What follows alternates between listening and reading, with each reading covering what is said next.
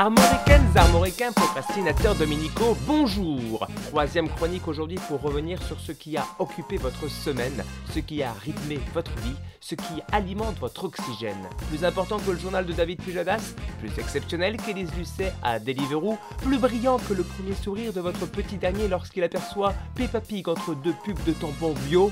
Bref, il est maintenant venu le temps de faire le point sur l'actualité de la semaine.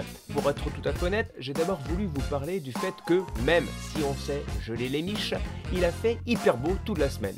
Mais rien que de dire ça sous-entendrait que le reste du temps il pleut. Or, j'ai horreur d'entendre qu'il pleut toujours en Bretagne. Donc, je vous prierai de taire, lorsque vous croiserez un ami ou un camarade d'outre-Quénon, le fait qu'on a eu un temps de merde en continu depuis le 21 septembre.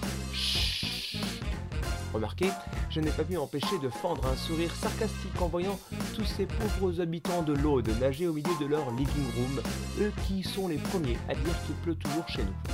Le plaisir que j'ai ressenti pendant ce moment n'a eu de comparaison que l'émotion que j'ai ressentie tous les soirs, en découvrant ce soleil écarlate, refléter ces lueurs de revoir, au moment où le temps semble suspendu dans un dernier souffle, où l'écume des vagues vient tutoyer le glapissement du renard, niché dans les chaos du Helgoat en envoyant des images célestes sur des nuages ardents comme le sang des trente chevaliers jonchant la campagne de Guillac en 1351, déterminant le futur de notre nation bretonne.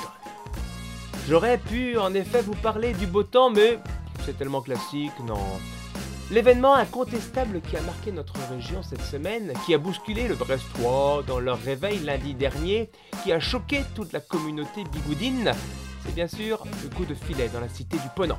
Alors je pose la question, qui est dans ce coup de filet? 5 Brestois, un Guissénien et un Loqueguinaire Poudrien. On a affaire ici à une véritable organisation représentative de la diversité bretonne. 5 ouvriers de la marine, un ramasseur de Guémont et un ramasseur d'artichauts. Des sources indiscrètes ont dévoilé que les énergumènes prévoyaient d'attaquer la base militaire, les Capucins et le Nouvel An chinois. J'ai pu me procurer en exclusivité pour vous leur modo operandi, écoutez plutôt.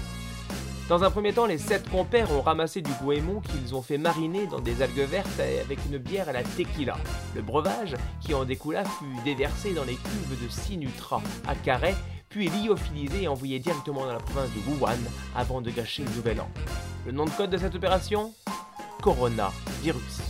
Puis, les sept camarades ont infiltré les ordinateurs de la Pinfeld. Ils sont allés dans le cœur du système de défense du port, ils ont navigué parmi des centaines de codes et ils ont réussi à changer ce qui fait l'identité même d'un marin de la marine, d'un Brestois, d'un Breton. S'ils n'avaient pas été arrêtés à temps, c'eût été un bouleversement national en Bretagne. Une honte ultime. Brest aurait connu sa vague de suicides la plus importante depuis un siècle. En effet, les sept mercenaires ont failli réussir à dépomponiser les bérets des soldats. Enfin, et c'eût été là leur crime le plus atroce, il y aurait certainement eu des milliers de victimes à travers toute la Bretagne. Les rescapés auraient certainement dû être suivis pendant plusieurs années par des psychologues et des nutritionnistes. Les sept malfrats, les sept salopards, les sept diables en puissance avaient pour projet de désaliniser l'intégralité du beurre de Bretagne. Heureusement, le coup de filet a eu lieu et nous avons évité la catastrophe. Profitez-en donc tous pour engouffrer des jambons beurre, des tartines de beurre confiture de fraises et des cougnamandes, car on n'oublie pas le proverbe que disait Marie-Jeanne un soir d'hiver 1934 à la lumière de l'âtre rougeoyante. Le gras, c'est la vie pour ma part, retrouvez-moi la semaine prochaine pour un nouvel épisode de, la semaine de Simon. Et d'ici là, abonnez-vous au podcast, abonnez-vous à la chaîne YouTube, allez sur Facebook, sur Instagram. Kenavo